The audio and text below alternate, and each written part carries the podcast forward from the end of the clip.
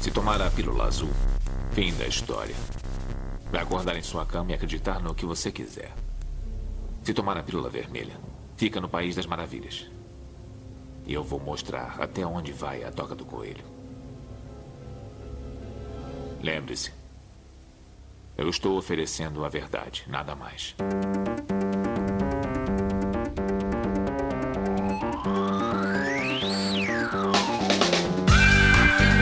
Magicando.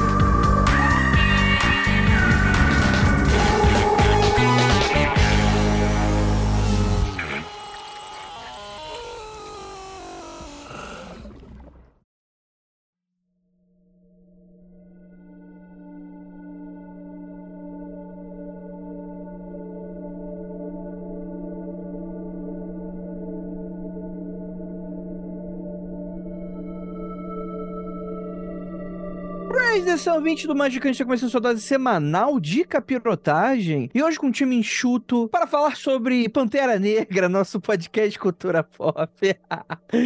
Mas na verdade é porque a gente viu o filme, no caso eu, né? E convenci os outros, coloquei uma mão na cabeça de cada um e falar: ó, tem uma cena que eu acho que dá um magicando, hein? E será que dá mesmo? Como dessa vez sou que tô oferecendo, talvez não dê, porque eu tô sempre errado. Eu sou André Fernandes e hoje a gente vai descobrir, afinal de contas. O que acontece quando você pede pra chamar antepassado e vê o tio que você não gosta? e temos aqui nossa queridíssima Ananda. É aquele ditado, né? Parente é igual dente. Quanto mais espaço, menos sujeira junto no meio. Ah.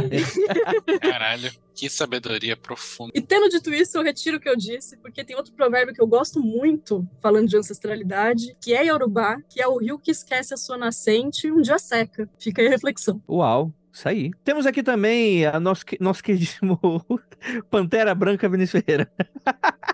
Eu tô pra achar um tema que não dê um, um programa de duas horas e meia aqui com, com, essa galera, que todo mundo aqui fala pra cacete. Cara, eu vou falar que. Com a galera enxuta eu já não garanto duas horas e meia. É. Porque, né? É, mas uma horinha vai fácil. Vai, vai fácil, vai fácil. E a gente vai falar mais sobre. Porque, tipo assim, gente, antes da. Ah, tá, o pessoal pode achar que a gente vai falar sobre o filme. E a gente vai falar sobre o filme, tá? Mas no, a gente vai tentar dar um quesinho esotérico, porque o filme Pantera Negra 2, Wakanda Forever, né? Que é o filme que a gente vai se debruçar aqui para conversar hoje. Ele lida com alguns temas que nos são caros e que eu acho que dá uma, um papo todo bacana aqui no Magicando. E que, caso você não tenha assistido ainda, recomendo muito que assista, pois teremos spoilers durante essa gravação e esse programa aí que vocês estão escutando, tá bom? Então bora lá pros recadinhos que a gente já volta.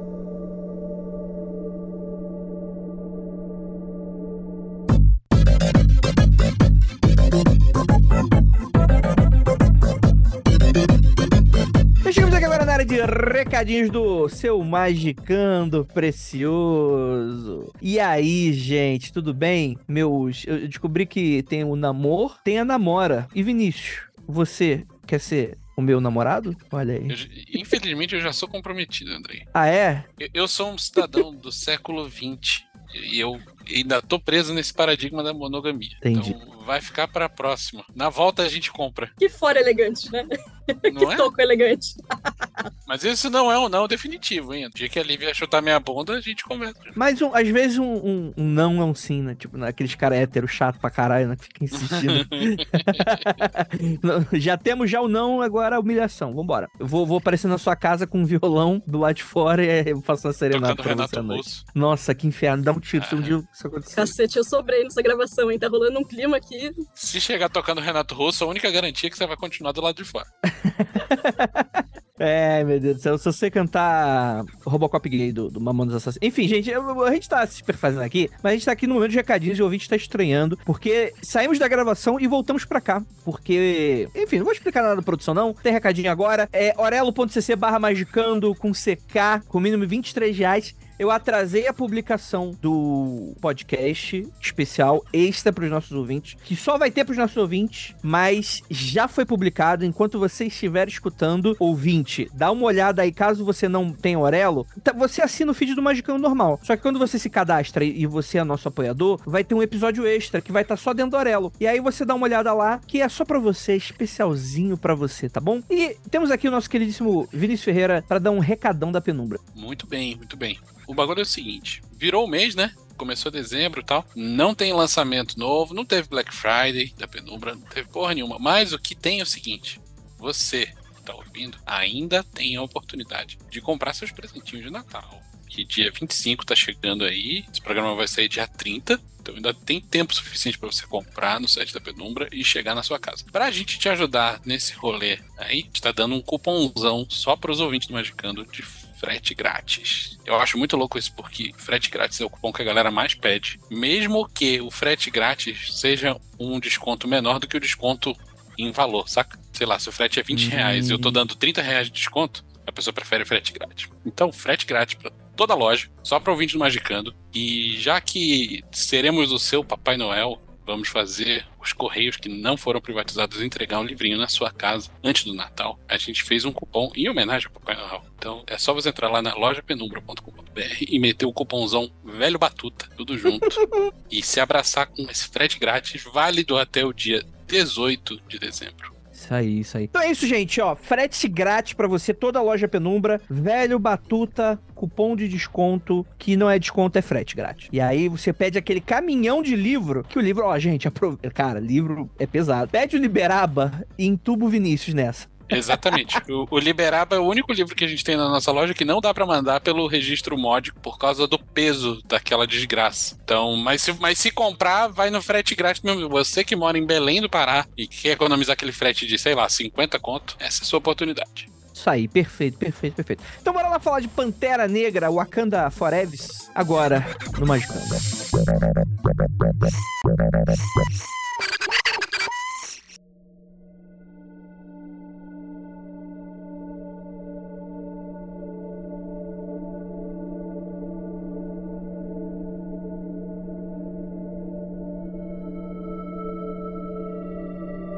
Eu senti falta do Mussum no filme, hein? tu, tu, tu quis começar o podcast dessa maneira, uma grande homenagem. Eu achei o título enganoso. Ah, é? Por que que é enganoso? Oh, botou Forever no título e não tem um som. Toda Forever agora, né? Quem mais usa essa palavra? Oh, mas eu vou falar que o Mussum no lugar da Shuri, hein, no filme 2. Aí sim. Só por não ser antivax já é sucesso, né? Aí teríamos o substituto à altura. Caraca, eu já tô imaginando o Caio San no Twitter pegando um frame do filme e substituindo a cara do Bojack lá. O Bojack não, Bojack é o, é o Horseman. O, o, como é que é o nome do, do, do ator que faz Chadwick Boseman. Chadwick Boseman. E colocando o Mussum assim com aquela cara de eu queria beber leite, saca? Mas gente, Pantera Negra estreou, é um filme, eu não, assim, eu ia falar controverso, mas é um pouco injusto porque ele não é um filme controverso. Ele é um filme que tem pessoas que gostaram, tem pessoas que não gostaram, tem pessoas que amaram, tem pessoas que odiaram. Tem alguns elementos no filme e decisões criativas que fizeram com que a galera torcesse o nariz. Eu tenho uma opinião sobre isso, que é o seguinte: diferente do primeiro Pantera Negra, em que a gente tinha uma trama muito simples, a la Hamlet, que é, um, é uma treta de família nobre, né? É aquilo, né? E é isso, né? A trama é muito linear, né? Você não tem muitas discussões além disso. O máximo que você tem é, é, é pô, será que o vilão tava tão errado assim, né? Que é uma discussão que é levantada durante o filme. O Killmonger, né? Inter interpretado pelo Michael B. Jordan, que ele tá excelente no filme e ele tem toda uma discussão ética e que eu não diria que ele está certo, mas ele tem algumas razões ali e não à toa mexe com a gente a luta dele de dado maneira, né? Talvez o formato não seja ideal, né? O Andrei não diria que ele tá certo, mas eu diria. Olha aí, meu colonizador favorito. Obrigado. então, e eu, eu acho muito interessante que esse segundo filme, ele vem muito ousado de várias maneiras diferentes. Ele é um filme muito mais complexo, com muito mais elementos narrativos e muito menos linear. Ele tem algumas decisões entendíveis. Uma delas é, é que foi trazida. Traga. Como é que fala essa porra? Trazida. Foi trazida. O cara que editou não pode errar, né? Eu que sou autor, posso errar porque eu. É, tragada é outra coisa completamente diferente. tragada. A decisão foi tragada. que foi, infelizmente, o falecimento, uma grande tragédia, né, do Chadwick, que nos deixou por causa de um câncer, né? Apesar de eu achar que o filme ele é muito bonito na homenagem e ele é bem. Apesar de pessoas concordarem ou não concordarem com quem assume o manto depois, que é a Shuri, né? Já toma aí o spoiler, que todo mundo já tava sabendo. Porque já vazou, já tinha. Qual é aquele boneco cabeçudinho? Que sempre vaza e dá Funko os Pop. spoilers dos filmes. Funko Pop, né? Já tinha vazado todos os Funko Porra, Pop. eu vou te falar que eu fui ver o filme sem saber spoiler nenhum. Ah, mas porque tu não é o debilóide igual eu que fica procurando notícia nerd adoidado na timeline do Twitter. Eu não tinha visto nem o trailer. É, a única parada que eu sabia era a inserção do namoro, né? Vinculando ali com a, com a mitologia de algum povo mesoamericano, e era só isso que eu sabia. assim. É uma discussão muito interessante, né? Porque o namoro. A, a- Marvel, como a gente conhece, a Mar- eu- assim, eu vou falar um monte de canelada aqui, gente. Vocês que são Marvete aí, foda-se, ninguém se importa com Os quadrinho. Marvete que se estapeia. É, vocês têm mais de 40 anos, vai fazer uma coisa direito da vida. É, mas é, o que a gente conhece hoje do cerne da Marvel, assim, muito é década de 60, né? Que é quando a gente conhece um pouco mais dessa Marvel moderna, né? X-Men, é, o Iron Man, Thor, etc e tal, é, é, que, que vem um pouco do terror, porque na época você tinha uma treta jurídica que super-herói clássico de capa e colan, é, se tu fizesse, a DC sentava ali o cacete jurídico, né? Então a Marvel buscava aí certos subterfúgios fazer esses heróis, né? Então, tipo assim, o Thor ele não é um herói, ele é um deus, né? O Homem de Ferro, ele não é um herói clássico, né? Ele tem essa pegada do cara de terror, né? O cara que é doente, né? Que ele sofre de uma questão ali, ele- a armadura é o que mantém ele vivo, né? O próprio Hulk, né? O médico e o monstro, né? E por aí vai. Namor, ele surge numa, nessa questão da década de, de 60, 70, nessa questão aí das guerras com os nossos vizinhos do outro lado do mundo, né? Então, o Namor clássico, ele tem essa pegada extremamente racista, até os traços dele são bem racistas, do, do perigo amarelo, né? Do asiático, né? Do japonês, né? Do coreano, né? Do vietnamita, né? Que era muito comum. Na época, era o que tava no imaginário popular, né? E aí a gente tem essa atualização desse filme, que, além de tudo, é uma treta é, adaptar asiáticos hoje em dia por causa da China, né? Mas, além de tudo, é uma forma de você tentar escapar disso, tratando de uma maneira interessante populações mesoamericanas. Eu não sei se é algo do agrado de todo mundo, mas eu, particularmente, me amarrei. Já vou começar com a canelada aqui, Andrei. Porque o namoro é de 1939. Ele chegou a aparecer em quadrinho dando porrada em nazista. É, então, o que eu sei da história de namoro é que ele é um mestiço entre uma raça atlante e a raça humana. A parada étnica nunca ficou muito clara pra mim, né? Até porque ele era mestiço de Atlante que não existe. Então, não sei como a gente pode interpretar isso. assim. O que é Atlante, né? Olha aí. Então, esquece tudo que eu falei. O Atlante de inspiração em qual cultura terrestre? Olha aí. Quem tem que saber disso é a galera da Blavatsky, né? é, é, toma essa. Toma essa. Cara, mas. é, tá, desculpa a canelada, gente. Eu tô confundindo então com a origem inicial do Homem de Ferro, porque o namoro é- um inimigo clássico do Homem de Ferro. Mas assim, eu posso estar errado, mas muitos heróis e muitos personagens de quadrinho de forma geral foram reimaginados e repensados e redesenhados mais ou menos nessa época que você está falando. Então talvez,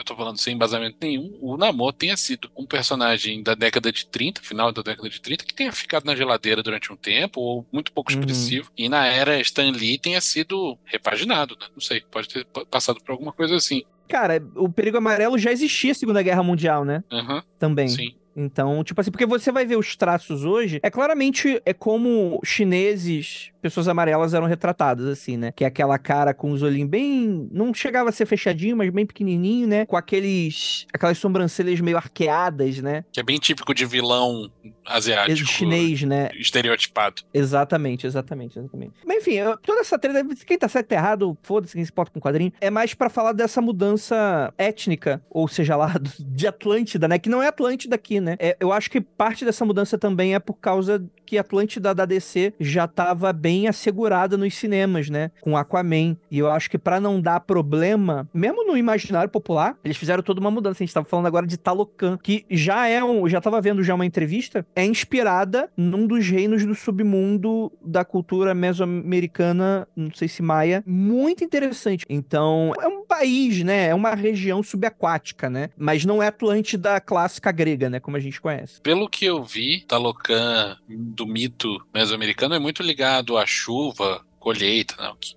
que quem rege é a entidade Quetzalcoatl, que tem a ver com chuva e, e fertilidade. Não só fertilidade de nascimento, como fertilidade de colheita também. Então não é necessariamente subaquático, mas tem a ver sim com água. Sim, sim, sim, sim. É, na verdade, no filme teve o lance da mãe do namoro, né? Que pediu uma ajuda e tal, e, e a ajuda que ela recebeu do divino foi isso, né?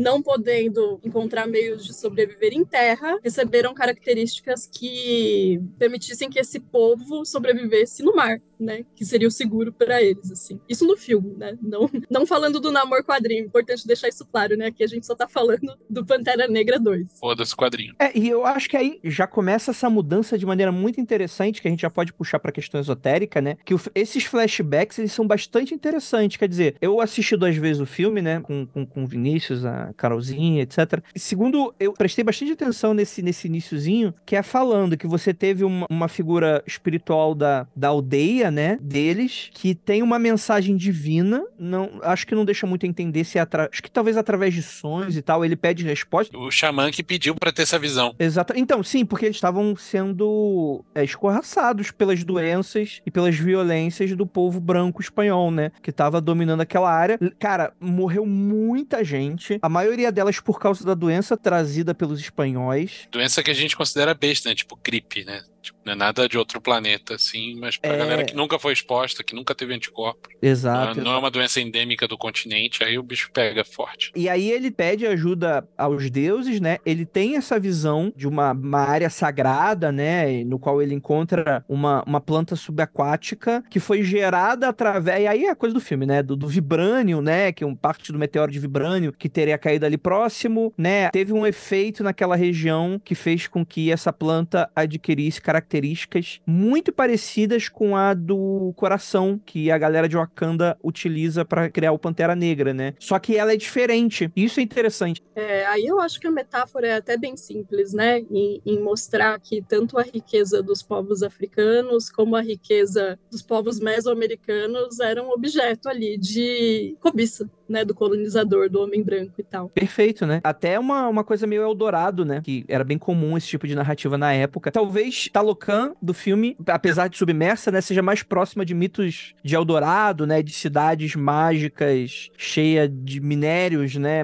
Interessante, né? Para os espanhóis, do que exatamente uma Atlântida submersa, né? Afinal, porque não foi submersa, né? Quem submergiu foram as pessoas e de lá criaram a região que eles moram. Esse rolê todo do xamã me lembrou um tanto o, o mito de criação do México, da nação mexicana. Não sei se vocês estão ligados como que é, mas eu, eu estava no México quando me contaram, achei muito interessante. Não sei se vocês já viram a bandeira do México, ela é verde, branca e vermelha, igual a do, da Itália, de um milhão de outros países, mas ela tem um, um negócio muito interessante que no meio tem um desenho que é super complexo. Se você ver ela pequenininha, você nem consegue ver os detalhes. Mas é um cacto, em cima desse cacto tem uma águia comendo uma cobra. E o que aconteceu foi o seguinte: o povo originário, que eu não sei dizer exatamente qual era, que veio afundar, que eram os mexicas, que veio afundar México como nação. Ele era um povo mais ou menos itinerante, no sentido de quando acabavam os recursos de uma determinada região, ou ela se tornava inadequada para continuarem morando ali, eles se mudavam, mas isso não era tipo todo mês, não, era um- eles passavam períodos de anos depois saíam. E rolou um evento desses, que eles não podiam mais continuar onde eles estavam e decidiram migrar. Migrar para onde? Vamos perguntar pro xamã. O xamã teve uma visão de uma águia comendo uma cobra pousada em cima de um cacto. E eles migraram e vagaram pela, pela região até encontrarem, é uma região semiárida, tal, até eles encontrarem exatamente essa cena acontecendo. E quando,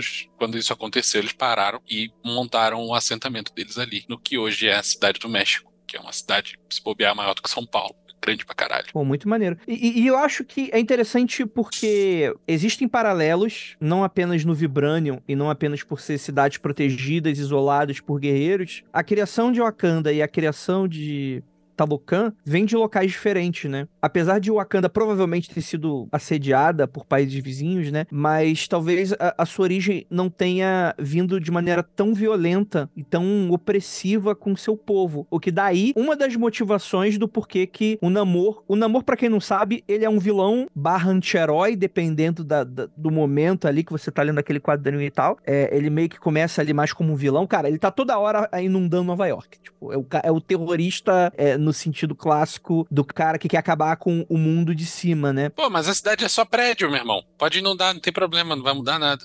É Veneza, né? É só, é só pegar aqueles monte de táxi amarelinho, transformar em barco e já era. Cara, quem não tava torcendo pro namoro é maluco nesse filme. Pô, eu tava torcendo pro namoro até ele começar a matar as pessoas só porque sim. Aí eu achei muito nada a ver. É, Então, existe esse lugar, assim, eu, eu cheguei a pensar sobre isso algum tempo atrás. Existe um pouco desse lugar na Marvel que é muito complexo da gente se colocar, que é o seguinte: existe uma lógica toda dentro do universo Marvel, que é super uma lógica liberal, né? Do tipo, existem questões éticas e morais que, por exemplo, o rolê certo não é você salvar os seus, não é você atacar quem te atacou. O rolê certo é, não, vamos com calma. Vamos lá e, e vamos ficar trabalhando, isso para qualquer herói da Marvel, tá? Vamos trabalhar para manutenção do status quo. Inclusive, nessas últimas fases, todos os vilões, a série do Soldado Invernal e do, e do Gavião Doido, é só isso, mano. É só, tipo, vamos, vamos trabalhar por esse status quo, porque ex existe uma maneira boa disso, aqui sair, e que a gente nunca vê no mundo real, né? E pessoas que propõem uma outra coisa são meio que vilanizadas, né? Então elas são sempre retratadas como eu vou fazer de tudo para conseguir aquilo que eu quero, por mais que eu tenha bons propósitos, eu vou ser antiético, vou ser imoral, né? O Michael B. Jordan no primeiro filme, ele mata a namorada dele porque ele quer, além de todas as consequências, conseguir o que ele quer. Ele é uma pessoa má. Isso é muito doido. Bom, acho que mesmo o autor do filme filme, o diretor, sempre trazer alguma mensagem de resistência, né, da coisa da colonização e tal, seria muito romance da nossa parte achar que a Disney e a Marvel iria permitir um discurso diferente do deixa disso, cara, não é bem assim, sabe? Vamos ficar todo mundo em paz.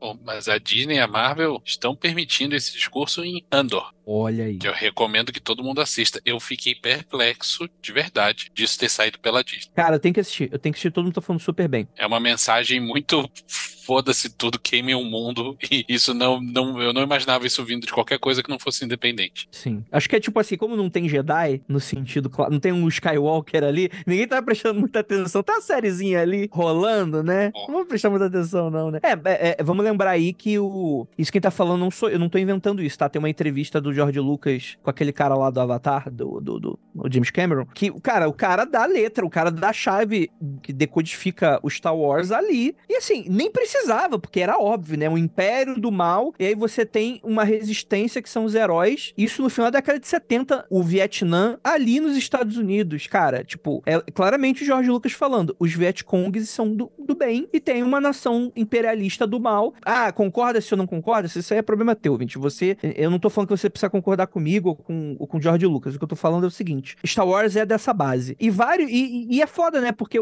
apesar das Disneys, os criadores estão sempre querendo puxar para os outros lados, né? Fica um pouco desse cabo de guerra, né? É, mas voltando aqui, acho que pro filme, e aí eu acho que ele se amarra, mas ao mesmo tempo que não se amarra. Porque eu, esse namoro aqui, eu acho que de propósito, ele é muito parecido com o namoro dos quadrinhos, né? Ele é um cara extremamente arrogante, ele tem orgulho do que ele é, ele não tem questões éticas em passar por cima do que quer para salvar o próprio povo né? Mas ao mesmo tempo eles têm que colocar um quê psicopata naquele sentido do eu vou é, submergir todas as outras nações. No caso, no filme, é por causa da vingança de tudo ter acontecido da maneira como aconteceu, né? É, ele inclusive tem uma cena maravilhosa, né? Dele quando criança, né? Vai enterrar a mãe no lugar onde ela nasceu e ela vê algo que não é muito retratada. Muita gente não sabe, né? Da escravidão indígena que rolou, né? Depois ela foi substituída pelo, pela escravidão é, preta, né? Por questões comerciais, né? Que o pessoal até depois depois inventa, inventa história, né? Fala, não, porque, aspas, né? Índio era fraco, né? Índio era preguiçoso, né? Inventa essas histórias e tal. Mas ocorreu escravidão indígena, né? E aí, uma cena maravilhosa, tem aquela cena controversa, né? Que namoro vem de, do menino sem amor, né? É... Cara, eu achei extremamente desnecessário aquilo. Não precisava. Achei muito Kenneth Grant da parte deles.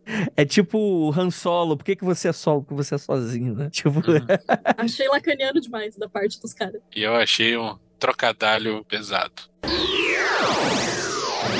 Eu acho que houve uma preocupação ali em mostrar em quais lugares os povos africanos e os povos mesoamericanos, lembrando que no filme isso é retratado de uma forma genérica, tá? Não é uma etnia X nem uma etnia Y, são, são uma etnia que bebeu ali de várias fontes étnicas e virou ali um, um, uma coxa de retalho de várias coisas. Isso não necessariamente é ruim para o filme, mas eu acho que tem um propósito ali de mostrar onde aquelas duas culturas se irmanam além do vibranium, sabe, da riqueza e tal, porque as duas têm questões ancestrais muito fortes ali para resolver, coisa muito mal resolvida. Assim. Eu acho positivo essa coisa deles misturarem um monte de coisa, fazer uma salada. E isso é, uma coisa, é um artifício que quadrinho de forma geral usa, né? Sei lá, a Marvel, quando vai falar de leste europeu, mete uma Látvia no meio. A porra de um país que não existe. Vai falar de África, mete um Wakanda. Lativéria, né? É, sei lá. Látvia, a Látvia existe, a Lativéria não, perdão. É, tipo aqueles filmes do Stallone, né? Um país latino-americano com um ditador genérico. né? É, exato. E, e assim você não, não incomoda ninguém, né? Tipo, tem pessoas de verdade que moram nesses países e consomem o produto, né? Tem uma discussão aí que ela é uma discussão muito profunda e que eu, eu não acho que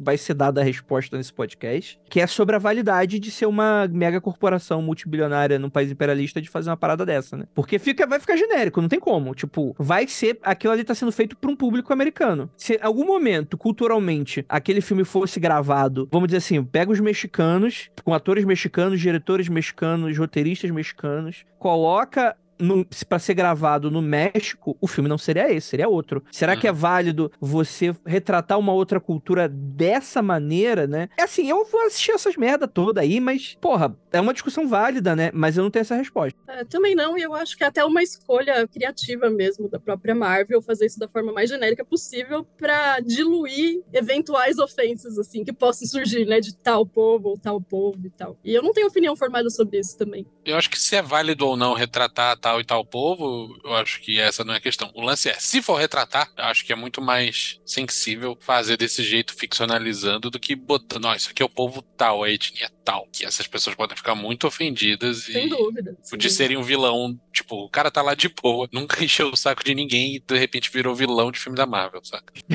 É tipo, ah, mas isso é muito mimimi. Vamos imaginar o seguinte: pega um chinês ou pega o tipo brasileiro e tal. Vamos fazer um filme de super-herói utilizando a mitologia cristã. Que tal? Imagina o que Procox vai dar. Pois é. É isso, né, gente? É tipo, eu lembro muito daquela discussão lá do Mushu, do Mulan, né? Porra, chegou na China e a galera odiou aquela merda, né, cara? Tipo, porra, é uma, é uma, é uma retratação divina, sagrada, que virando alívio cômico, né? Imagina num outro caso. Um Jesusinho, seu amiguinho, né? É, Jesus e seu amigo, tipo Dolinho, assim. É. Tipo, com mensagens motivacionais pra caralho, né? E vem vindo pra cá, né? O que eu gosto no filme é que ele, ele oferece uma reflexão que é assim, tipo, em que grau de desenvolvimento essas sociedades iam estar se não tivessem tido, tipo, as riquezas subtraídas, né? E o Wakanda é isso, né? É afrofuturismo no talo, assim, né? De você oferecer aquela outra visão que eu acho importante. Eu acho importante a gente sonhar com um futuro diferente, né? Já que a gente teve um passado tão bosta, assim. Perfeito. Uma coisa que está presente nessas duas representações, tanto do Talocan quanto no Wakanda, e que eu acho que diminui um pouco a, a grandiosidade potencial, é o fato de que são nações que têm uma coisa que nenhuma nação do mundo real tem, que é a porra do vibrânio. Então, não apenas elas não foram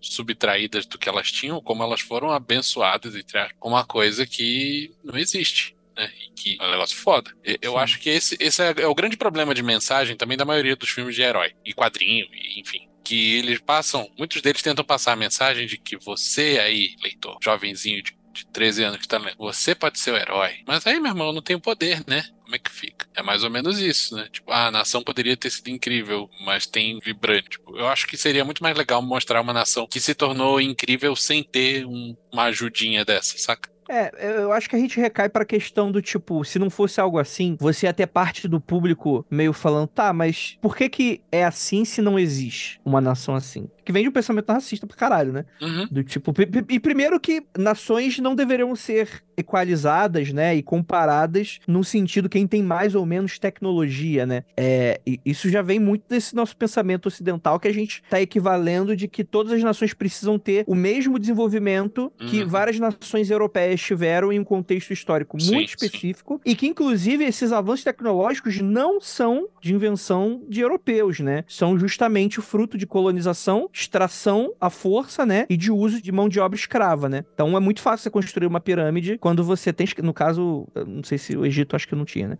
É, isso aí tá sendo revisto. Mas enfim, acho que vocês entenderam o meu ponto. Lembrando pro ouvinte, para ouvinte, para ouvinte que tecnologia não é só gadget, né? Quando a gente pensa tecnologia, não é nada eletrônico. Tecnologia é, sei lá, o talher, sabe? Que foi criado para você comer qualquer coisa ali que você manipula externamente, faz uma ferramenta com aquilo, assim. Fruto daquele pensamento racista, né? Quer dizer, se, se indígenas não, não comem com fa- facas e talheres, quer dizer que eles são selvagens, né? Eles são inferiores, né? Tem todo um contexto muito doido. Mas tem uma questão aí que a gente precisa imaginar mesmo. Nações isoladas costumam apresentar questões questões muito diferentes e essas nações não são tão diferentes das nossas quando a gente para pra analisar. Então acho que é um recurso da fantasia, né? De você ter, por exemplo, Wakanda tem prédios.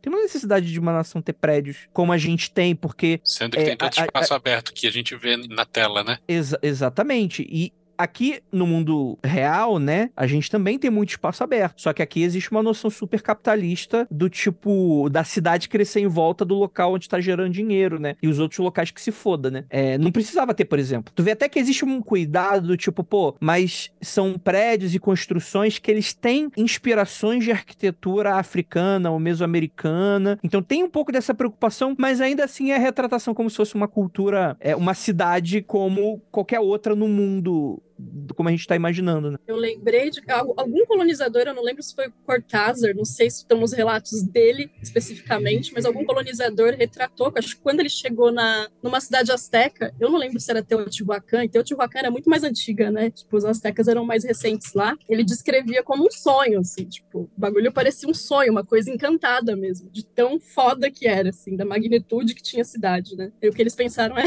vamos destruir tudo. Cara, naquelas discussões de Ratanabá, que não agregaram nada pra ninguém, mas eu fui atrás de algumas informações justamente como a gente trata muito sobre conspiração e tal, a gente trabalhou um pouco pra desmificar algumas paradas assim. Conspiração por conspiração, porra, ah, enfim, não vou ficar puxando esse assunto, mas que eu fui atrás de informações sobre culturas e cidades é, mesoamericanas antes da colonização né? Cara, a maneira como é descrita é realmente uma parada que é de sonho. Do tipo, você tinha cidades de centenas de milhares de pessoas. Sim. Todas elas vivendo. Né? Com problemas que são da questão humana, né? Então exi- existia também êxodo pra fora da cidade, pra dentro de cidade, existiam guerras, né? Esse tipo de coisa, porque o humano, infelizmente, ele é assim. Mas você vê como é descrito, cara, você tinha ruas e estradas pavimentadas que cortavam países. E você tinha uma organização social que ali, cara, que a gente só vai ver em Roma, do tipo pavimentos de quilômetros e quilômetros, sistemas agrícolas extremamente complexos, sistemas de escoamento de água para você conseguir manipular não só a agricultura, mas fazer com que todas essas pessoas morem juntas de maneira é, saudável, né? né? Quer dizer, de tratamento de esgoto e coisas desse sentido. Como que a, na época,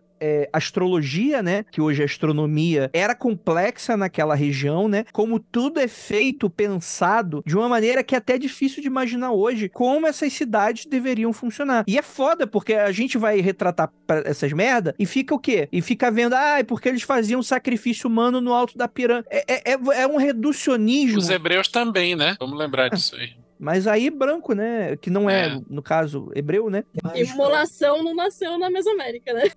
Pois é. Todo mundo fazia. Então, eu tive a oportunidade de ir algumas vezes no México, porque eu tinha família lá. Então era uma viagem de férias muito barata pra mim. Rolavam as promoções loucas de passagem, eu tinha onde ficar, tinha onde comer, onde dormir, me emprestava um carro pra eu passear se quisesse. Era mó esquemão. E então eu visitei muita ruína de povos originários de lá. E assim, isso que o Andrei falou é muito verdade, cara. O negócio é muito impressionante até hoje. Não sei se vocês estão ligados, tem um documentário novo aí da Netflix que é o Apocalipse Ancestral lá. Esqueci, esqueci o nome em português. Que o episódio 2 é sobre Cholula, é um lugar onde eu fui. E assim, eles tinham no passado uma pirâmide de 400 por 400 metros. É um negócio muito absurdo. Tipo, bota as pirâmides egípcias no, no chinelo, assim. É, quase meio quilômetro cúbico de, de pirâmide, porra. É Galera, muito é, é absurdo. muitos campos de futebol, né, cara? Imagina É vários estádios, assim. É muito absurdo. E muitas ruínas que estão lá até hoje tem, tipo, dá pra você ter uma dimensão do tamanho que eram as cidades. tal. Tipo, a gente, não sei se é síndrome de vira-lata, né? Não sei o que a gente pensa, mas as civilizações que tiveram aqui, cara, no- na, na América Latina passado, eram muito, tipo,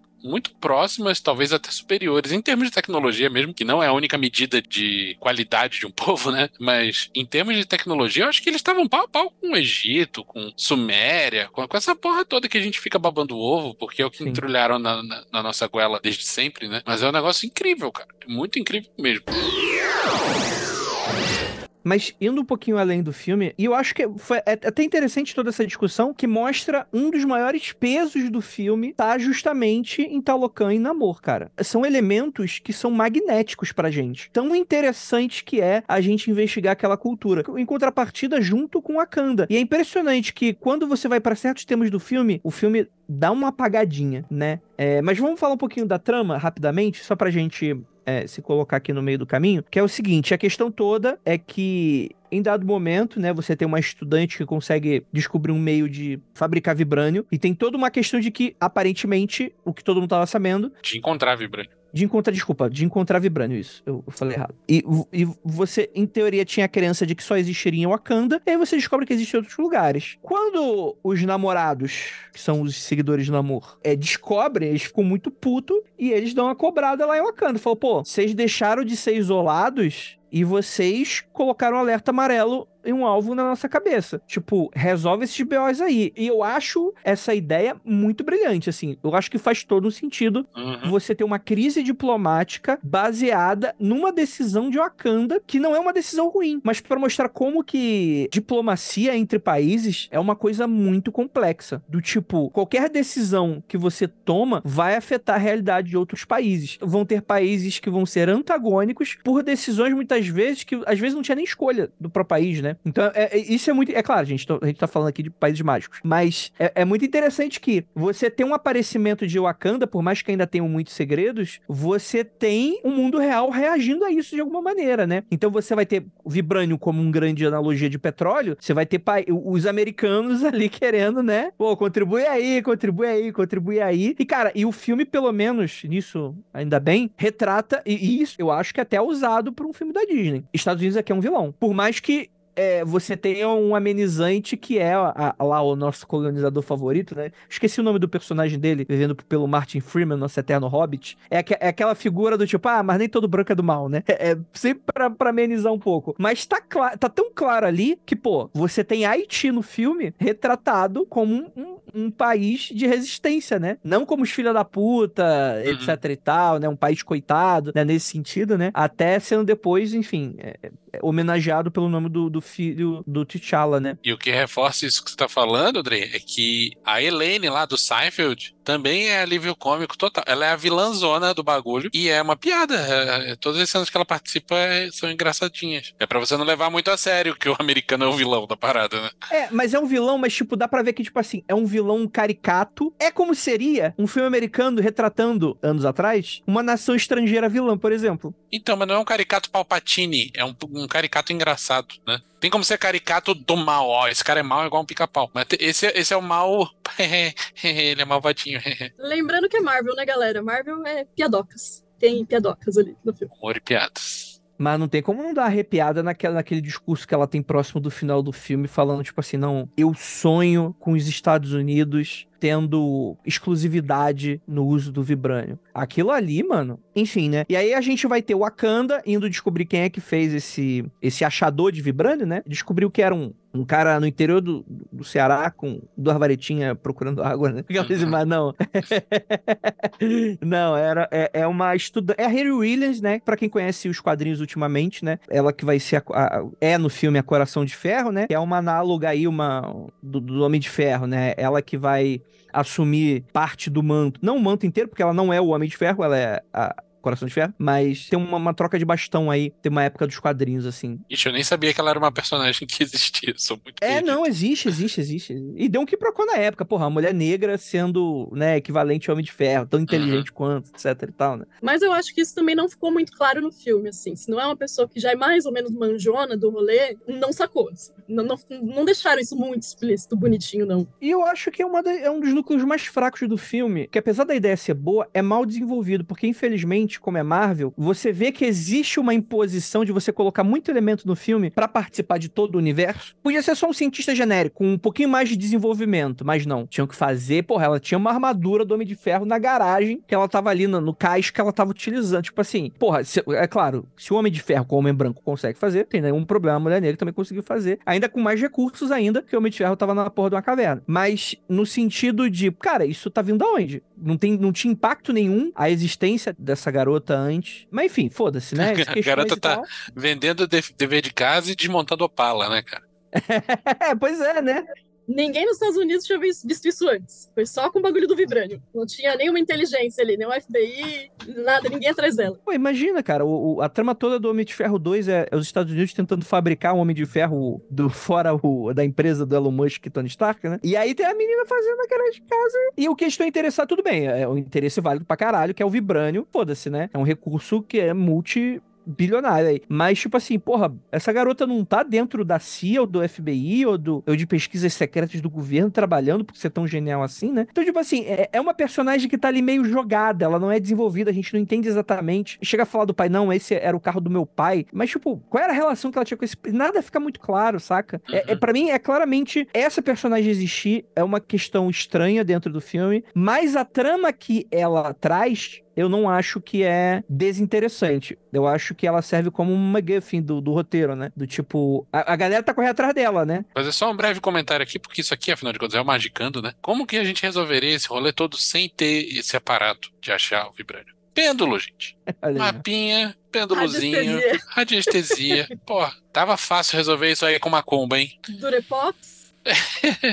eu não sei como é na Marvel, vocês que são os nerds de quadrinho, digam aí. Mas na DC eu sei que o negócio funciona assim: existem três fontes de poder. Existe o poder que nasce com a pessoa, super-homem. Existe o poder que vem de bagulhinhos, tipo Batman. Batman usa vários bagulhinhos para ter poderes, que não são dele. E existe o poder que é mágico, tipo Satana, Constantine. Não tem poder mágico na Marvel, não? Nossa, ele fez uma boa pergunta agora, porque lembrando de personagens Marvel que tem essa skill feiticeira, bruxa, eu não sei muito bem de onde vem o poder, não. Se é um super poder nato, se é uma coisa magicamente adquirida, eu teria que pesquisar mais. Que essa pessoa podia sentar a bundinha dela ali e descobrir onde tem a porra do vibrânio, né? Não precisava desse aparato todo. Contratar um mago, né? É. é. De preferência um vilão, né? Pra ficar coerente ali com a história. É, então. Sabe o que, que faltou aí? Faltou o, o Dr. Doom, né? Como é que é a tradução? Doutor, Doutor Destino. Destino. Uhum. Destino. Ele que é da Latvéria. Latvéria. É, então. Que ele mexe com uma macumbaria doida, né? Inclusive, seria muito legal introduzir um personagem romani, né, na história, que é um cigano. Inclusive, separei aqui paralelos entre culto aos ancestrais de algumas culturas aqui. Tem uma parada muito legal também dos romanos. Interessante, hein? Mas aí é foda, tipo assim, eu acho que nessa trama caberia partes de trama Doutor Destino, Lativéria, mas eu acho que já tô reclamando da Harry Williams, que é só uma personagem, imagina, introduzir uma, mais uma nação inteira, né? E explicar todo um personagem vindo do nada para ser um detalhe da trama, né? Então não dá para reclamar muito disso. Mas a questão é que você tem, cara, como é irado esse início do filme, mano. O namoro e a galera de Talocan é muito superior a belicamente, mano. É muito incrível, é magnético você ter toda essa trama. E aí você tem. É, é, o filme começa com o enterro, né? Do, do T'Challa, né? E aí mostra essa situação de luto, que é, tá sendo foda, né? Além de todas as crises diplomáticas que a Wakanda tá tendo com outros países, etc e tal. E aí você tem essa questão em que a, a Shuri, como a princesa wakandana, e a Riri, as duas sendo sequestradas. Você tem toda a questão e tal. Vamos passar um pouquinho mais pra frente do filme, senão a gente vai ficar um, um ano aqui nesse início do filme, né? Aí você vai ter a volta, etc e tal blá, blá, blá, blá. Mas o que eu acho interessante, parte dessa discussão e por que, eu vim aqui trazendo Magicando, é que a Riri, ela assume um papel, para mim, é bem interessante e que eu não vejo ninguém discutir isso. Eu queria que o Magicando trouxesse um pouco disso. Que é o seguinte. Aqui tem, aqui tem discussão a Shuri, ela não é uma pessoa believer. Ela acha a tradição chata, ela não acredita nos deuses. Demonstra, cara, a, primeira, a cena de abertura, ela rezando de desespero e falando: Eu nunca mais vou duvidar que vocês existem se eu conseguir salvar o meu irmão. E ele não é salvo, né? E a partir daqui a gente tá vendo uma personagem muito mais azeda com a espiritualidade, e isso é muito interessante. Porque às vezes a gente tem, por exemplo, vai pra Índia. O pessoal acha que a Índia só tem monge, né? A Índia só tem hindu. É uma nação super espiritualizada. Então, não, gente. Existem ateus. Existem pessoas que não creem em alguma parada assim. E eu acho muito interessante o quão é retratado, apesar de também um pouco frágil, né? Raso. Mas o quão é retratado essa discussão do o sagrado cultural versus ah não, isso é só uma tradição chata que tá tão presente na nossa cultura também. Eu acho que esse é um ponto essencial do filme de mostrar pela Shuri ser ligada mais à tecnologia quase zero a espiritualidade do povo dela e o povo dela encara a morte de forma muito diferente, ela encara o luto de uma forma super amarga e cheia de rancor, assim. E a mãe dela, inclusive, aconselha ela em vários momentos, né? De, pô, é assim assado, a gente enxerga assim, assim assado. T'Challa tá com os nossos ancestrais e tal. E ela, por trazer essa dúvida, né, dentro dela, ela fica muito mais raivosa, muito mais inconformada. Assim. A Shuri é o Vinícius aí, né? Que isso, André? Ateu. Que isso? É, uma palhaçada, hein? Tô me sentindo atacado. Contra, é, revoltado com o cristianismo. Aí pode ser. É porque ninguém tinha apresentado pra, pra Shuri a tecnomagia, né? Aí ela ia ficar de boa. Mas eu acho muito legal, não sei se eu tô queimando pauta, mas a hora que ela tem o choque de egrégora tomando a plantinha lá. Aí, meu irmão, na hora que você toma o chazinho diferenciado, não tem cético que segure, meu. Então, eu queria trazer um pouco dessa discussão, eu, eu acho interessante, porque foi justamente essa cena em que a planta coração acabou, né? No primeiro filme, o Killmonger, ele, ele destrói todas as plantas, né? É, e aí ela tá tentando resgatar de alguma maneira, fazer artificialmente. Ela consegue, justamente por causa desse contato com o Talocan, que tem essa outra planta, que por ser de uma origem muito parecida, ela conseguiria pegar a parte do DNA faltante, né? Que ela não tá conseguindo fazer bonitinho. Você tem um momento que ela toma para se tornar a próxima Pantera Negra e tal. E se vocês forem lembrar, no primeiro filme, existe toda uma ritualística envolvida, né? Uhum. Existe uma questão de que você tem as orações, aí a pessoa vai ser enterrada, o que é muito presente em práticas xamânicas. A pessoa vai para dentro de caverna, ou ela é enterrada, ou ela passa por rituais que trazem uma dor muito intensa, né? Que dá a entender, assim, na minha interpretação, isso é total demonstrando uma questão de gnose mesmo, né? Tipo assim, você enterra a pessoa, a pessoa fica sem ar, ali ela vai ter as visões em complemento junto com a droga, né? Junto com a, o, o enteógeno. E aí eu fiquei pensando,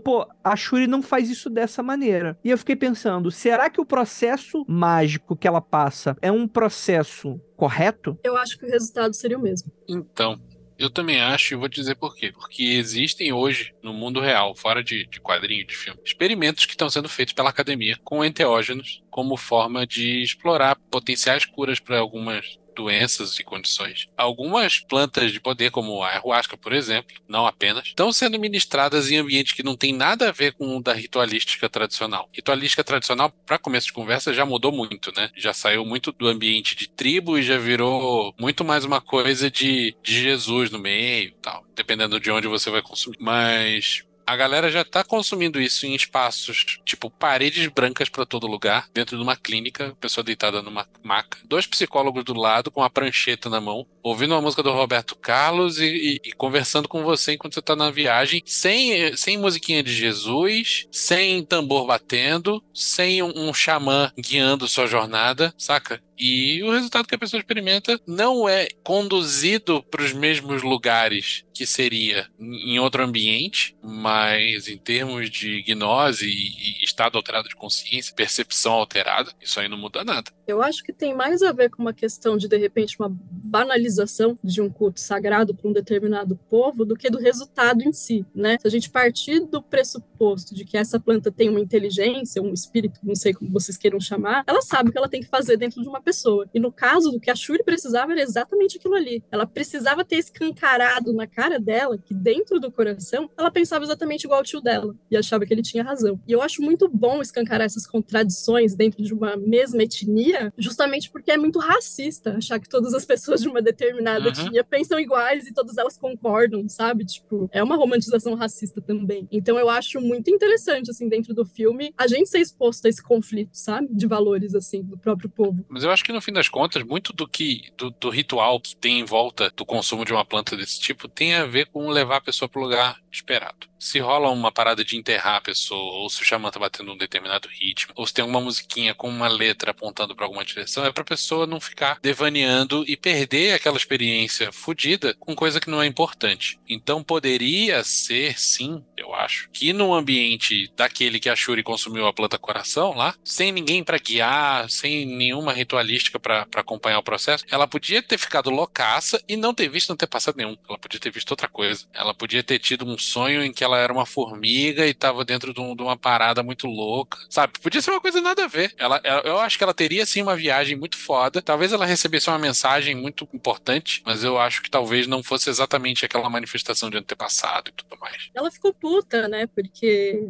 Normalmente, as pessoas que consagraram né, dessa erva e, e, tiveram essa miração, né, viram a árvore dos ancestrais, né, e conversaram uhum. com esses ancestrais. E para ela só apareceu um, e justamente o que era antagonista de todo mundo, né, o cara que queria vingança, assim. Então ela acordou num estado de negação pior ainda. Assim. Uhum. É uma negação, mas uma aceitação mais pra frente, né? E isso que é interessante, né? Você ser exposto pelas suas contradições, mas depois aí você admite, pô, beleza, era isso mesmo que eu queria. Então vou abraçar isso, né? E eu acho que existe, existe esse diálogo indo pro final do filme, né? Se ela mata ou não o Namor, né? Ia dar uma merda do caralho, né? O, o, o Umbaku tava completamente correto, né? Ia, ia, ia rolar ali uma guerra santa se o Namor tivesse morrido. E digo mais, o Wakanda ia perder. Nossa, eu acho que eu fecho total aí com esse palpite do Vinícius, assim. Porque os caras, velhos, eles estão acostumados com um meio que a gente não sobreviveria. Não, eles deram um jeito de se adaptar ao nosso, né? O nosso meio. Tipo, ninguém é. de Wakanda cons consegue sobreviver lá embaixo, sabe? Tipo, é outro rolê. E é uma nação inteira de super-herói. Todo mundo tem poderzinho, todo mundo é super forte, todo mundo é porradeiro, todo mundo é resistente. Cara, eu não sei pro Andrei, né, que se isso incomodou ele ou não, mas eu acho que é muito essa batalha entre o Wakanda e a galera de. Como é o nome da cidade mesmo? Talocan? Talocan. É muito triste ver duas etnias não brancas batalhando, assim. Dá um gatilhão, sabe? Tipo, é muito foda, assim, muito difícil. E no fim das contas é isso que o imperialismo quer, né? Que quem não é eles se mate.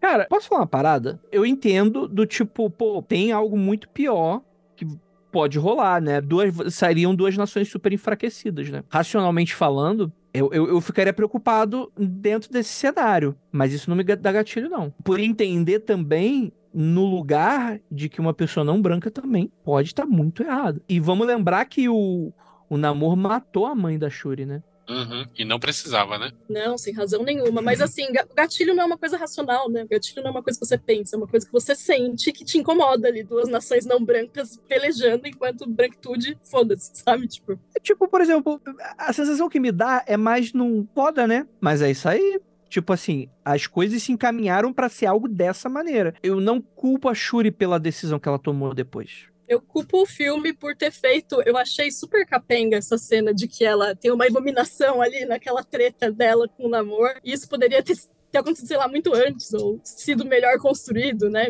Dá dois minutos ali nela ela fala, não, meu Deus, o que estou fazendo, sabe? Tipo, mas aí é mais uma opinião minha sobre opções de roteiro do filme. É, acho até que o filme teve bastante pontos confusos, mas fiquei pensando também que os caras, poxa, perderam uma pessoa que era essencial pro filme, né? E, pô, os caras fizeram o que eles conseguiram. Assim. Achei bem corajoso, inclusive, o jeito que eles lidaram com a perda do ator, né? Abriram o filme já com funeral e, e, deixaram claro que ele morreu de doença. De doença, achei isso foda. tava curioso. Não foi, não foi o Thanos, não foi um, um vilão, uma, uma, briga foda. Se sacrificou para salvar alguém e morreu de doença. Achei isso corajoso. Total. Mostra que não tem, não tem nem. Tipo, você pode ser super-herói, você pode ser fodão, que às vezes, quando a hora chega, chega. E é foda, porque ele é um filme sobre o luto, né? É, tipo assim, tem as muitas não concordâncias da Shuri e quanto a diversos outros personagens. É um, é um merdelê total, é o filme inteiro. E eu, inclusive, acho que o Wakanda tomou todas as péssimas decisões possíveis eu fiquei confusa em vários momentos, porque é um lance, né? Tipo, tudo bem, tem o pano de fundo ali, o background, que é o luto, a ancestralidade, mas um, vai pra cá, vem pra lá, volta aqui de novo, vem pra cá, vem pra lá, volta aqui de novo. Aí a gente fala, mas pera, não tá vem pra cá, vai pra lá e volta ali de novo. Toda hora eles têm que botar um bagulho muito explícito pra um letreiro em neon, tipo, é luto, é luto, a história é sobre luto, sabe? Tipo, mas dá pra perceber que foi uma parada super corrida mesmo, cheia de, de imprevistos. E, cara, tipo, é muito interessante, porque eu já me vi nesse lugar de diversas maneiras. Do luto raivoso raivoso, assim, do tipo, isso não deveria ter acontecido. Pelo menos não dessa maneira, né? Porque é isso. E luta a gente tem com um monte de coisa. Não só com pessoas. A gente perde coisas. E às vezes a gente demora a aceitar que a gente perdeu essas paradas. E para mim é um lugar muito confortável de eu entender o que a Shuri tá passando nesse sentido. É, e eu super concordo. Tipo assim, é um filme que ele não é nem um pouco sutil em todos esses elementos que a gente tá discutindo aqui. Mas é interessante que tem umas, umas certas. Não é sutileza, porque não é sutil, mas eu acho que o filme ele constrói bem algumas coisas, do tipo, a mãe ensinando pra filha, do tipo, ó, tem um ritual que a gente faz, que no, no final é queimar a roupa do velório no fogo. E isso não entra na cabeça da Shuri. E eu consigo entender o lugar que a Shuri tá. Eu, tipo, cara, isso não vai trazer o cara de volta, isso não vai me dar paz, mas, cara, dá. E você ter a maturidade para entender o processo e finalmente aceitar a parada para começar a ter uma, uma apaziguação do coração, para mim é um diálogo muito forte, assim. Porque não é todo mundo que tá acostumado com luto. E o simbolismo ali é magia pura, né? É magia no talo. Eu, apesar de eu discordar da visão da Shuri de forma geral, acho correto ela não ter queimado a roupa naquele primeiro momento. Porque é para você tá. Assim, a mãe arbitra. A mãe não, né? A tradição arbitra que um ano depois já passou. E pra Shuri não tinha passado ainda, né? Tipo, pra mãe, ok, ela já tava conformada, o pior já passou e agora é hora de virar a página. Se essa hora ainda não chegou para você, não adianta forçar a barra, né? Não adianta tacar fogo na roupinha que não, as coisas não vão mudar por causa disso. Não é só uma coisa de eu não concordo com essa tradição, é uma coisa de essa hora ainda não chegou para mim. Mas é foda, né? Porque uhum. ela tem uma função dentro daquele universo que é muito clara. Então, você não tem uma lição que chega antes, quando muita gente depende de você, ou quando simplesmente você se importa com a pessoa, é, é, é uma das crises de tensão do filme, né? A mãe com a filha, né? Também. Uhum. Porque, gente, a vida é assim. Ah, beleza, o luto a gente tem que passar, tem que ser bonitinho, então todo mundo sabe disso. Coach, abra um livro e vai estar tá lá. É aquela parada, né? Um ente querido seu morre, no seu trabalho, você pega ali um dia, dois dias de atestado, mas depois tem que ir lá trabalhar, tá ligado? Tipo, o seu patrão não vai ficar esperando o seu luto, né? E você compreender uhum. aquela coisa e processar. E eu acho isso péssimo, não tô defendendo, mas é só porque o mundo que a gente tá é assim, né?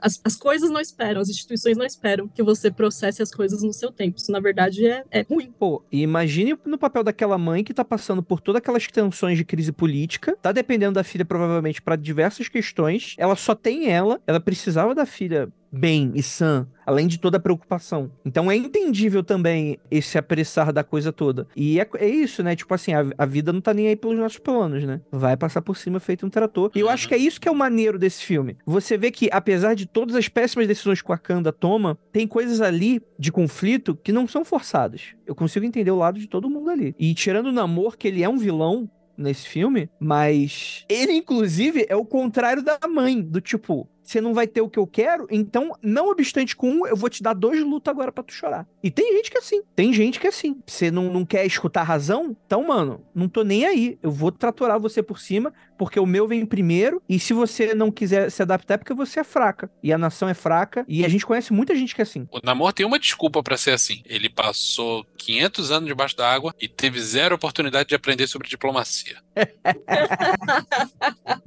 ele simplesmente não faz ideia do que ele tá fazendo. E também é, é, um lance de luto, de processar o luto de uma maneira belicosa, né? Porque ele também tá mal resolvido com a questão do povo dele, da mãe dele e tudo mais. E mataram a amiga dele lá, guarda-costa. Também, ele ficou é muito puto. parecido com a Shuri, na real, sabe? Uhum. Ele só teve mais, muito mais tempo para cozinhar esse ódio. Assim. Destilar o ódio, triplamente destilado. Não tinha parado para analisar, realmente. Ele tá passando também por um processo de luta. Isso, isso, isso, é isso aí. É um processo muito interessante. Esse lugar de vilão do Namor isso que me convence nesse sentido. Eu não acho que, apesar de muito apressado e algumas decisões parecerem um pouco despropositadas e muito vilanescas, mas Cara, eu consigo entender o líder da nação mais poderosa do mundo não tá nem aí para você, mano. E não tá nem aí para outra nação. Não tá nem aí, mano. E vai ter que ser o que eu quero. Isso mostra isso que é foda, porque é, um, é, uma adaptação muito legal do personagem nesse sentido. É um namoro, cara. Ele vai passar por cima de você, mano. Tipo, é o que ele quer, porque ele pode. Isso é muito foda. E aí é onde que existe uma discussão aí do não branco raivoso, né? Que o namoro vai total para esse estereótipo. Mas eu não acho tão ruim. Eu acho que existe uma motivação muito clara. Tanto que a gente concorda com ele em alguns momentos, assim. É muito legítimo. Todo mundo que tem uma reivindicação ali que é colocado nesse lugar de, de vilanismo, vilania, não sei como é que é que fala a palavra. E, Vilania. E, é, então, de antagonismo, enfim. Você consegue compreender os motivos de todas essas pessoas, inclusive no filme 1, né, do, do primo do T'Challa. É legítimo as razões pelas quais ele tá puto, né? Talvez eu discorde dos meios, mas todo mundo tem um questionamento ali que é muito legítimo. É, o namoro ele só vai aprender a ser diplomático quando ele tá prestes a morrer, né? Que a Shuri vai zaralhar com ele lá. E ali ele só retrocede para não morrer, mas uhum. ele continua com o mesmo propósito. Assim. E não temos garantia nenhuma de que ele vai cumprir promessa. Hein? E o meu voto é não, hein? Acho que não vai é. não. E assim, a gente tá falando da diplomacia de Talocan, mas o Wakanda tem problemaços de, diplomacia também. No final do primeiro filme, eles decidem abrir a, tecnologia deles tal, e fazer cooperação com outros países. E nesse, no começo já desse segundo, você vê que eles estão numa situação em que os outros países estão cagando na cabeça deles, estão querendo roubar os segredos, e eles estão muito pacíficos, estão muito de boa. Eles estão esperando serem atacados, tanto que tem guardinha escondido dentro do armário, dentro dos laboratórios. Isso é ridículo, cara. Imagina o cara ali 24 horas ali no armário, igual. Pô, imagina, calcule. Não, e, E é foda que eles têm um exército incrível, né, de, das mulheres ali. Eles têm uma organização social de mulheres ali pra, pra guerra que é fudido, assim. Uhum. Fudido, porém limitado, né? Quantas Dora Milaje tem? É suficiente pra proteger um país? Uma coisa que eu fiquei questionando é que existe umas, umas coisas que ficam meio. Depende do roteiro, né? Porque, por exemplo, cara, nesse filme, quem funciona como guerreira é Dora Milaje e tem umas navezinhas tirando alguma coisa. Eu não vejo um exército andando. E é interessante. E tem os brothers também- da, da tribo do gorila lá também. É, então, é, exato, exato, exato. E, mas essa é a questão. No início do filme, o Namor fala lá pra elas, né? Tipo, ó, o meu exército, eu tenho tanta gente quanto vocês têm de grama nesse lugar. E a gente também não vê esse exército. Mas é aquilo, né, mano? É, é foda, né? Tipo, não virar um Senhor dos Anéis, né? Eu acho que esse truco do Talocan aí é pior ainda, cara, porque os caras são uma cidade, não são nem um país, país. né? Mas qual será o tamanho desse município aí, né? Que é Talucan? Ah, é, é grande, é pequeno o suficiente pra gente ver num take de câmera. O centro, pelo menos, né? A gente não vê as É. regiões periféricas, né? É, Mas o próprio Wakanda, cara. O Wakanda é, cara, é Pindamonhangaba com arranha-céu. é, tipo, é isso. É, A, a cidade de Santos é maior que Wakanda. É a impressão Aquilo é a dá, capital. É, então. Dá a entender que, por exemplo, existem. É que eles são divididos por cinco grupos étnicos Wakanda, né? São cinco tribos, aspas, aspas. Que hoje não é legal falar tribo, né? Mas existe essa tribo da fronteira, né? Que foi era era o marido da Okoi. Foi preso. Ele tá preso, né? A gente não vê ele nesse filme, mas ele tá preso e tal, né? Então, tipo assim, é um país mesmo, né? Só que a gente nunca consegue ver essas. Mas assim, é um detalhe que, tipo, foda-se, né? Não, não- acho que não. Não é que- nessa questão toda, né? Acho que não diminui o filme, mas, mas fica estranho pra gente. É, também assim, tipo, porra, a gente vai precisar de muito mais que um filme, né? Mesmo o filme tendo sido longo pra mostrar, tipo, a opulência de um- uma nação inteira, né? Pensando em Brasil, por exemplo, porra, que é um país continental com vários povos diferentes, pô, não- falta tempo mesmo, né, pra desenvolver, assim. É, tem essa. Você já viu o tio chato do churrasco quando você chamou os antepassados, Andrei? não, nunca vi isso. até- Mas, cara, é- é- essa discussão eu achei muito maneira, assim, porque a magia, toda frase potente começa com essa, com esse início, assim. Eu, eu vejo muita gente saindo. pro- é, tem um episódio de Estou frustrado com a magia agora, que acabou de sair do Magicando, e eu acho que eu falo um pouco disso lá, né? Tem pessoas que conhecem muito pouco sobre si, não sabem o que querem, e quando vai fazer um ritual pra trazer alguma parada, se surpreende. Eu acho que essa é a situação da Shuri ali. É, falando do lugar de uma pessoa que cultua ancestralidade, né? Isso para além do culto tradicional iorubá, né? No culto tradicional iorubá se cultua ancestrais, tem vários cultos diferentes ancestrais, inclusive ancestrais espirituais e ancestrais genéticos, né? Que não necessariamente são as mesmas coisas, né? Eu tenho meus ancestrais genéticos, tenho meus ancestrais sacerdotais, espirituais, enfim. É, falando nessa questão de autoconhecimento que o Andrei está colocando aqui, é essencial, na verdade, você olhar para sua ancestralidade em todos os sentidos, né? É, acho que você observar a sua linhagem da maneira que você achar melhor é muito necessário. E eu acho que é um constante processo de, de aprendizagem e tentar identificar pa- padrões de repetição, sabe? De coisas que seus antepassados passaram e que você não quer mais para você entender porque você é de um determinado jeito, então tem tudo a ver com a questão do autoconhecimento, assim. E é uma mão na roda para qualquer prática mágica, eu acho. É, eu acho que não se precisa disso para você praticar magia, mas eu acho que é uma puta ferramenta, assim, se você estiver disposto, disposta. E como é triste você tentar resgatar isso quando você não tem nada, né? Principalmente quando você é brasileiro, né? Exato, e, e faço questão de cultuar meus ancestrais, principalmente os não brancos, justamente por isso, né? Pelo roubo que eu tive da minha história que eles tiveram da própria história. É muito triste, por exemplo, minha mãe contar que perguntava pra avó dela, sabendo que a gente era indígena, né? Ah, mas que povo a gente era, onde a gente vivia, e ouvir que a gente era uns bugre muito nervoso. Sabe, que a gente era uns bugre que não tinha modos. Que é uma definição que os brancos deram pra nós, né? Que não é uma definição nossa de família, assim. Esse é o tipo de coisa que você ouve, ouve tanto que acredita que é verdade, né? Exato. E assim, frase de Instagram, né, que é muito bonita no Instagram, mas faz um puta sentido. Nesses casos específicos, você é o sonho mais bonito do seu ancestral. Muito provavelmente você está tendo uma vida muito melhor e todas as pessoas que correm no seu sangue, que moram na sua carne, estão vivendo essa vida melhor também, né? Você liberta os seus ancestrais, você oferece outras perspectivas, né? Outros jeitos de pensar como isso aconteceu e que possibilidades de fazer diferente que você tem, assim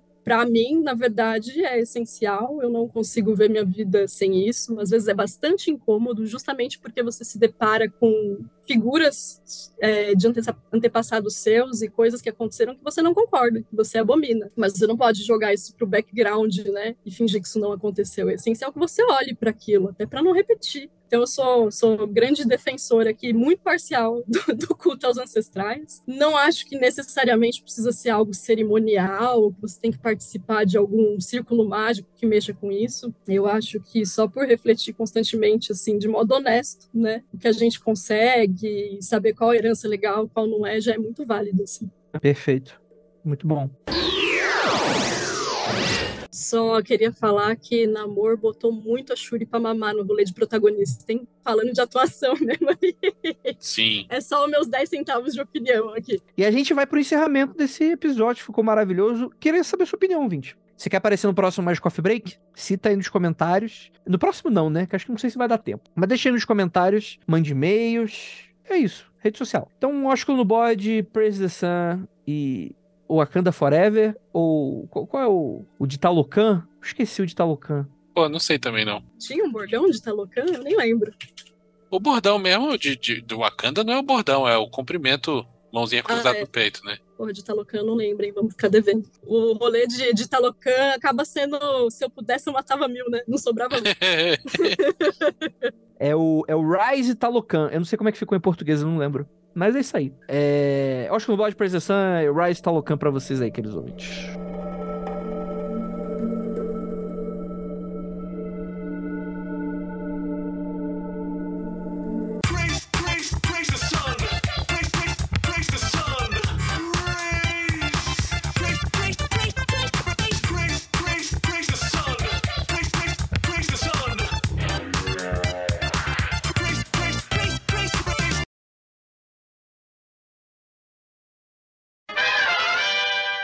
Cara, depois que toma a planta coração, fica. tá loucão.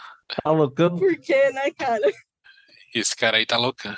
É, e a outra é a história do, de antepassado aqui que eu tenho, do meu tio, Biro Leib, que está participando da manifestação quântica.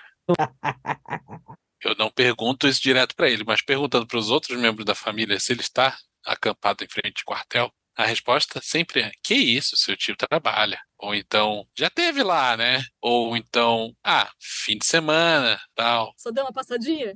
de leves. Então, eu tô achando muito louco isso. Eu queria muito que na próxima vez que eu chamasse ter passado aí, não viesse meu tio do acampamento quântico do quartel Mas vai me dar ele. conselho. Porque eu vou mandar tomar no cu grandão. Tá loucão, tio? Altos rolê muito doido. Ih, dá um episódio, hein? Tá, mas vocês têm que falar, né? Ah, acho que algumas coisas não tem problema falar, não. Ah. Outras sim. Para essas use Mastercard, né?